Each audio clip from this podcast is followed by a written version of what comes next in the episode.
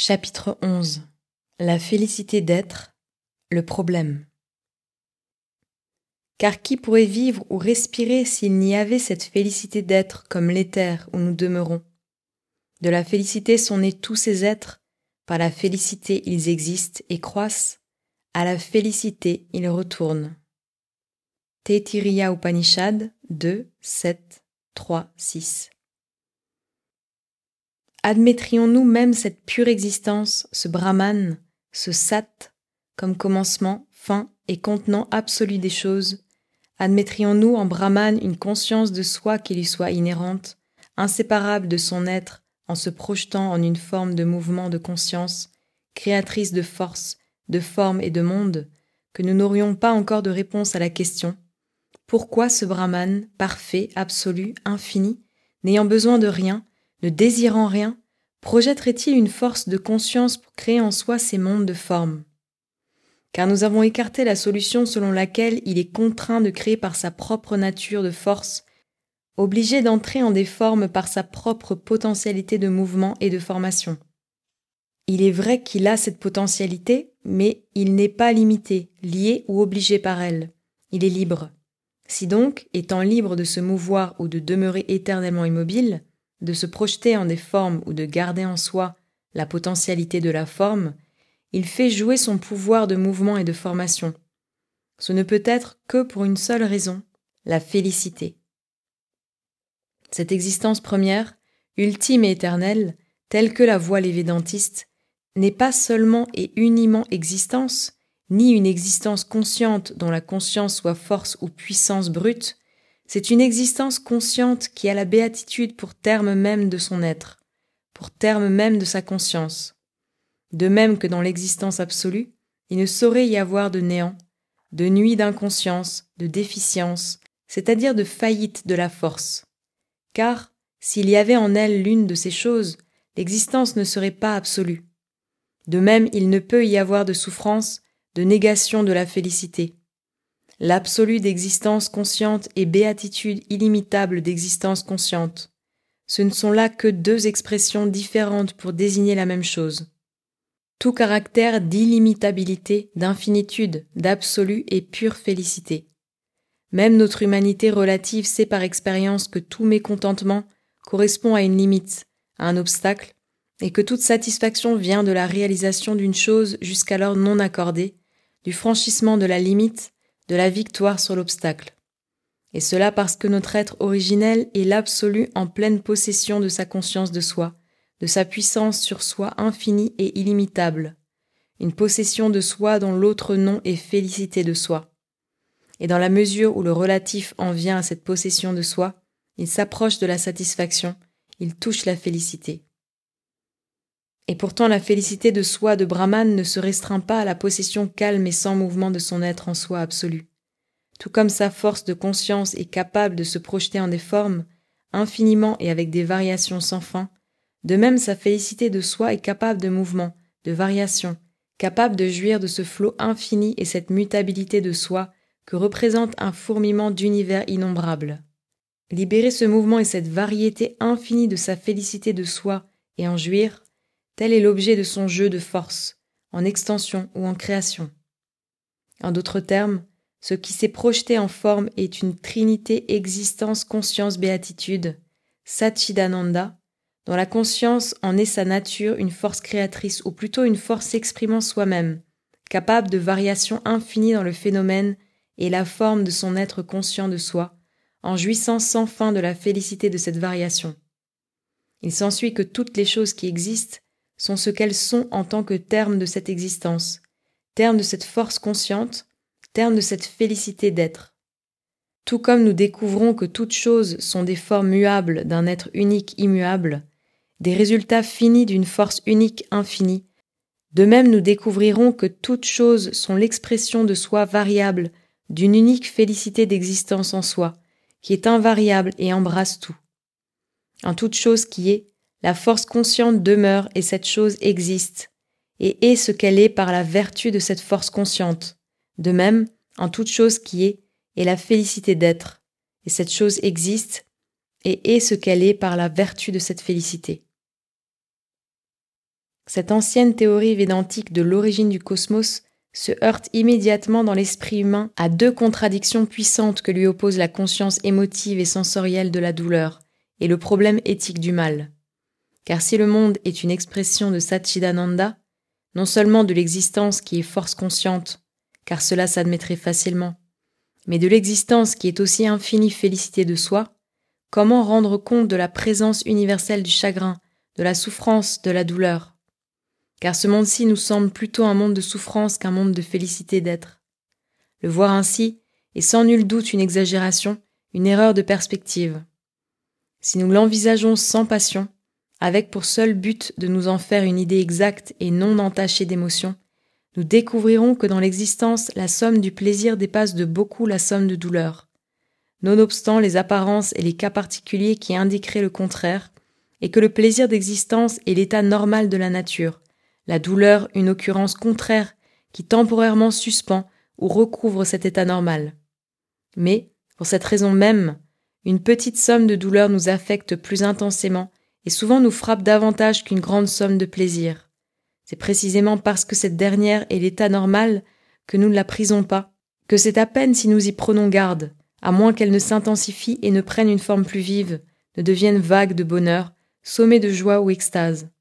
Ce sont là les seules formes que nous appelons joie et que nous recherchons, tandis que la satisfaction normale de l'existence, qui est toujours là, indépendamment de tout événement, de toute cause et de tout objet particulier, nous paraît quelque chose de neutre, qui n'est ni plaisir ni douleur. Cette satisfaction est présente, grand fait tangible, car sans elle il n'y aurait pas cet universel et irrésistible instinct de conservation. Mais ce n'est pas elle que nous recherchons et par conséquent nous ne la faisons pas figurer dans notre bilan d'émotions et de sensations. Dans ce bilan, nous inscrivons seulement, d'un côté, des plaisirs positifs, de l'autre le malaise et la douleur.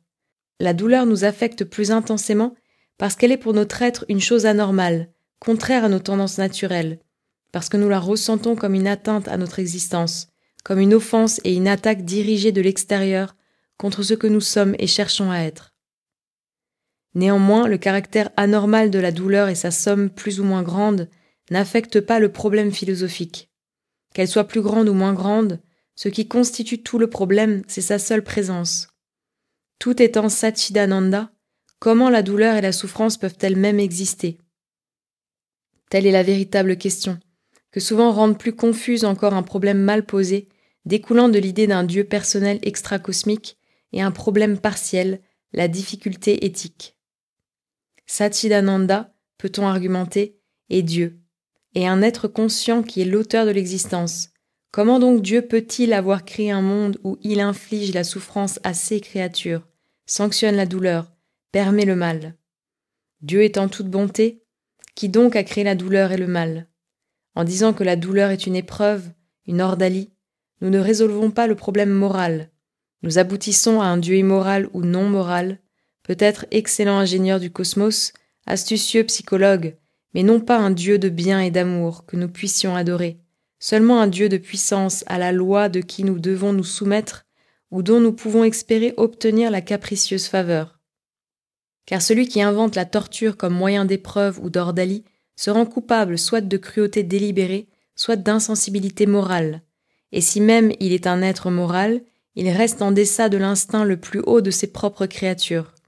Et si, pour échapper à cette difficulté de morale, nous disons que la douleur est le résultat inévitable et le châtiment naturel du mal moral, explication qui ne cadre même pas avec les faits de la vie, à moins que nous n'admettions, avec la théorie du karma et des renaissances, que l'âme expie maintenant des péchés commis en d'autres corps avant sa naissance.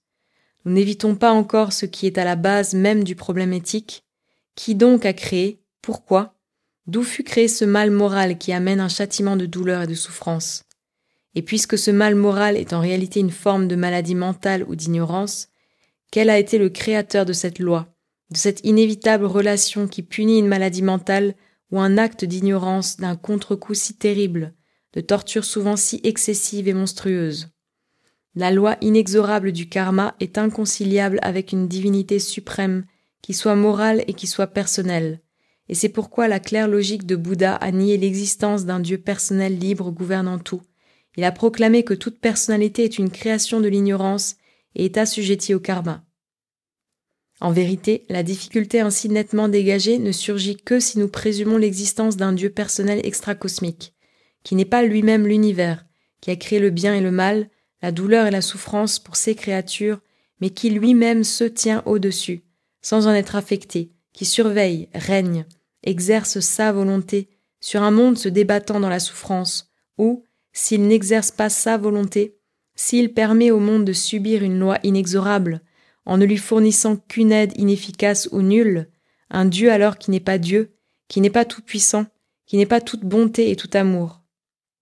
Nulle théorie d'un Dieu moral extracosmique ne peut expliquer le mal et la souffrance, la création du mal et de la souffrance, sauf par un subterfuge peu satisfaisant qui esquive la question au lieu d'y répondre, ou par un manichéisme déclaré ou implicite qui pratiquement annule le divin en essayant de justifier ses voies ou d'excuser ses œuvres. Mais un tel Dieu n'est pas le Satchidananda du Vedanta. Le Satchidananda védantique est existence unique, sans second. Tout ce qui est est lui. Si donc existe le mal et la souffrance, c'est lui qui supporte le mal et la souffrance dans la créature en laquelle il est incarné. Le problème est alors entièrement autre. La question n'est plus de savoir comment Dieu en vint à créer pour ses créatures un mal, une souffrance dont lui-même est incapable et par conséquent exempte, mais comment l'existence conscience béatitude unique et infinie en vint à admettre en elle ce qui n'est pas béatitude, ce qui semble en être positivement la négation. La moitié de la difficulté de morale disparaît, la difficulté sous la seule forme qui ne puisse trouver de réponse. Elle ne se présente plus, elle ne peut plus être formulée. La cruauté à l'égard des autres, alors que j'en demeure exempte ou même que je participe à leur souffrance par un remords ultérieur ou une pitié tardive, est une chose. La souffrance à moi-même infligée, alors que je suis l'existence unique, est tout autre chose. Encore peut-on ramener la difficulté éthique sous une forme modifiée, la toute félicité étant nécessairement toute bonté et tout amour, comment le mal et la souffrance peuvent-ils exister en Satchidananda? Puisqu'il n'est point existence mécanique, mais être libre et conscient, libre de condamner et de rejeter le mal et la souffrance. Il nous faut reconnaître que le problème ainsi défini est également mal posé parce qu'il applique les termes d'une affirmation partielle, comme s'il pouvait s'appliquer à l'ensemble. Car les notions de bien et d'amour que nous introduisons ainsi dans le concept de la toute félicité naissent d'une conception dualiste et divisée des choses. Elles reposent entièrement sur les rapports de créature à créature et nous persistons pourtant à les appliquer à un problème qui, tout au contraire, part de l'hypothèse de l'un qui est tout. Il nous faut voir d'abord comment apparaît le problème et comment il peut être résolu en sa pureté originelle, sur la base de l'unité dans la différence. C'est alors seulement que nous pourrons en aborder sans risque les parties et les développements, tels que les rapports de créature à créature, sur la base de la division et de la dualité. Il nous faut bien reconnaître, si nous envisageons ainsi l'ensemble, sans nous en tenir à la difficulté humaine et au point de vue humain, que nous ne vivons pas dans un monde éthique.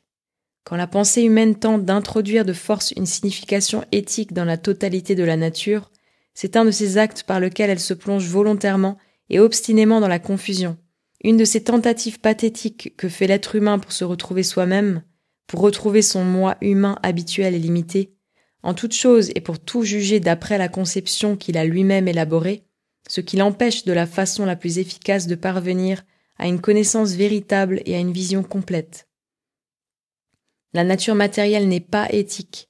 La loi qui la gouverne est une coordination d'habitudes établies qui ne reconnaissent ni le bien ni le mal, mais seulement la force qui crée, la force qui bouleverse et détruit impartialement, non éthiquement, selon la secrète volonté qui est en elle, selon la satisfaction muette que cette volonté trouve en ses propres formations et dissolutions d'elle-même. La nature vitale et animale est aussi non éthique, bien qu'elle fasse apparaître, à mesure qu'elle progresse, la matière brute dont l'animal supérieur dégage l'impulsion éthique. Nous ne blâmons pas le tigre parce qu'il égorge et dévore sa proie, pas plus que nous blâmons l'orage parce qu'il détruit, ou le feu parce qu'il tue et torture. Et la force consciente dans l'orage, le feu ou le tigre ne se blâme pas non plus ni ne se condamne. Blâme et condamnation ou plutôt blâme de soi et condamnation de soi, sont le commencement de la véritable éthique. Quand nous blâmons autrui sans nous appliquer les mêmes critères, nous n'exprimons pas un jugement véritablement éthique, nous ne faisons qu'appliquer les termes que nous fournit l'éthique à une impulsion émotive de recul ou d'aversion devant ce qui nous déplaît ou nous blesse. Ce recul ou aversion est l'origine première de l'éthique, mais ce n'est pas éthique en soi. La peur que le daim a du tigre, la fureur du fort contre son agresseur, sont un recul vital de la joie d'être individuel devant ce qui la menace. À mesure que se développe la mentalité, elle s'affine et devient répugnante, aversion, désapprobation. La désapprobation de ce qui menace et blesse, l'approbation de ce qui flatte et satisfait, deviennent en s'affinant la conception du bien et du mal envers nous-mêmes, envers la communauté, envers d'autres que nous, envers d'autres communautés que la nôtre, et finalement l'approbation générale du bien, la désapprobation générale du mal. Mais tout au long, la chose conserve sa même nature fondamentale. L'homme désire s'exprimer, se développer. Il désire, en d'autres termes, le jeu croissant en lui de la force consciente d'existence. Telle est sa joie fondamentale. Tout ce qui heurte cette expression de soi, ce développement de soi, la satisfaction de son être en progrès, est pour lui le mal. Tout ce qui en cela aide, confirme, élève, accroît, ennoblit, est pour lui le bien. Seulement sa conception de ce développement de soi change, devient plus haute et plus vaste, commence à dépasser sa personnalité limitée, à englober autrui, à tout embrasser dans son champ d'action. En d'autres termes, l'éthique est une phase de l'évolution. Ce qui est commun à toutes les phases, c'est l'élan de Satchidananda vers l'expression de soi. Cet élan est d'abord non éthique, puis infra-éthique chez l'animal, puis anti-éthique même chez l'animal intelligent, car il nous permet d'approuver le mal fait à autrui alors que nous le désapprouvons quand il nous est fait à nous-mêmes. À cet égard, l'homme maintenant encore n'est qu'à demi-éthique. Et de même que tout ce qui est au-dessous de nous est infra-éthique, de même il peut y avoir au-dessus de nous quelque chose à quoi nous arriverons finalement, qui est supra-éthique et qui n'a nul besoin d'éthique. L'élan et l'attitude éthique, d'une importance si capitale pour l'humanité, sont un moyen par quoi celle-ci s'efforce de se dégager de l'harmonie et de l'universalité inférieure basée sur l'inconscience et fragmentée par la vie en discord individuel, pour aller vers une harmonie et une universalité supérieure basée sur une conscience unité avec toutes les existences. Quand nous arriverons à ce but, ce moyen ne sera plus nécessaire, ni même possible, puisque les qualités et les oppositions dont il dépend se dissoudront naturellement et disparaîtront dans la réconciliation finale. Si donc la considération éthique s'applique seulement à un passage temporaire, quoique de toute importance, d'une universalité à une autre, on ne peut l'appliquer à la solution totale du problème de l'univers. On peut seulement l'admettre comme l'un des éléments de cette solution. Agir autrement, c'est courir le risque de falsifier tous les faits de l'univers, tout le sens de l'évolution avant nous et au-delà de nous, pour les faire s'accorder avec une conception temporaire des choses et une notion de leur utilité qui n'est encore qu'à demi dégagée. Le monde comporte trois couches, l'infra-éthique, l'éthique et la supra-éthique. Il nous faut trouver ce qui est commun à toutes, c'est ainsi seulement que nous pourrons résoudre le problème. Ce qui est commun à toutes, c'est, nous l'avons vu, la satisfaction de la force consciente d'existence, se manifestant en des formes et en cherchant en cette manifestation sa félicité. C'est de cette satisfaction ou félicité d'existence qu'évidemment elle a commencé, car c'est ce qui lui est normal, ce à quoi elle s'accroche, qu'elle a pris pour base, mais elle cherche de nouvelles formes de soi, et dans le passage aux formes supérieures intervient le phénomène de douleur et souffrance qui semble contredire la nature fondamentale de son être. C'est là, et là seulement, qui est le problème de base. Comment le résoudre? Dira-t-on que Satchidananda n'est pas le commencement et la fin des choses? Que ce qui est le commencement et la fin, c'est le néant, vide, impartial, qui n'est rien par lui-même, mais renferme toutes les potentialités d'existence et de non-existence, de conscience et de non-conscience, de félicité et de non-félicité. On peut, si l'on veut, accepter cette réponse, mais, bien qu'on meut dans le mouvement de force et prend elle-même veuille par là tout expliquer, en réalité on n'explique rien, on ne fait que tout inclure. Si l'on parle d'un néant plein de toutes les potentialités, les termes aussi bien que les faits sont totalement incompatibles. Nous n'avons donc fait qu'expliquer une contradiction mineure par une contradiction majeure, et pousser jusqu'à l'extrême la contradiction des choses avec elles-mêmes. Le néant et le vide, où il ne peut y avoir de potentialité, un indéterminé impartial de toutes les potentialités et le chaos, et tout ce que nous avons fait, c'est de mettre le chaos dans le vide sans expliquer comment il y est entré. Retournons donc à notre conception première de Satchidananda et voyons si, sur cette base, une solution plus complète n'est pas possible. Et d'abord, sachons clairement que si, lorsque nous parlons de conscience universelle, nous entendons quelque chose de différent de la conscience mentale de veille de l'être humain, plus essentielle et plus vaste, de même, quand nous parlons de la félicité d'être universel, nous entendons quelque chose d'autre, de plus essentiel et de plus vaste que le plaisir ordinaire, en émotion et en sensation, de la créature humaine individuelle. Plaisir, joie et félicité, au sens humain ordinaire, sont des mouvements limités et occasionnels qui dépendent de certaines causes habituelles et qui, comme leur opposé douleur et chagrin, également mouvements limités et occasionnels, émergent d'un arrière-plan autre qu'eux-mêmes. La félicité d'être est universelle, illimitable et existe en soi, ne dépend point de causes particulières, arrière-plan de tous les arrière-plans, d'où émergent le plaisir, la douleur et d'autres expériences plus neutres. Quand la félicité d'être cherche à se réaliser comme félicité de devenir, différentes formes de mouvements dont le plaisir et la douleur sont des courants positifs et négatifs. Subconsciente dans la matière, supraconsciente au-delà du mental, cette joie cherche dans le mental et la vie à se réaliser en émergeant dans le devenir, dans la conscience croissante que le mouvement a de lui-même. Ces premiers phénomènes sont duels et impurs, oscillant entre les pôles du plaisir et de la douleur, mais elle tend vers sa propre révélation dans la pureté d'une suprême félicité d'être qui est existante en soi et indépendante de tout objet et de toute cause. Tout comme Satchidananda tend vers la réalisation dans la forme du corps et du mental de la conscience dépassant la forme, de même dans le flot d'expériences et d'objets particuliers, il tend vers la réalisation de la félicité universelle existant en soi et sans objet. Ce sont ces objets que nous recherchons maintenant en tant que stimulants qui provoquent plaisir et satisfaction éphémères, libres, possédant le moi. Nous ne les rechercherons pas, mais nous les posséderons en tant que réfléchissant plutôt que provoquant une félicité qui éternellement existe.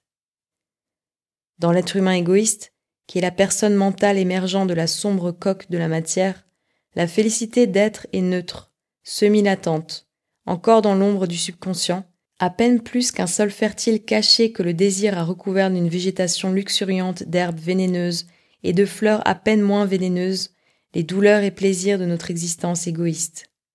Quand la divine force consciente qui œuvre secrètement en nous aura dévoré ces végétations de désir, quand le feu de Dieu, selon l'image du Rig Veda, aura consumé les pousses de la terre, ce qui est caché à la racine de ces douleurs et de ces joies, leur cause et leur secret, alors la sève de joie en elle émergera en des formes nouvelles, non de désir, mais de satisfaction existant en soi, qui remplaceront le plaisir mortel par l'extase de l'immortel. Et cette transformation est possible parce que ces végétations de sensations et d'émotions, les douleurs non moins que les joies, sont, en leur essence, cette félicité d'existence qu'elles cherchent à révéler sans y parvenir, échouant par suite de division, d'ignorance du moi et d'égoïsme.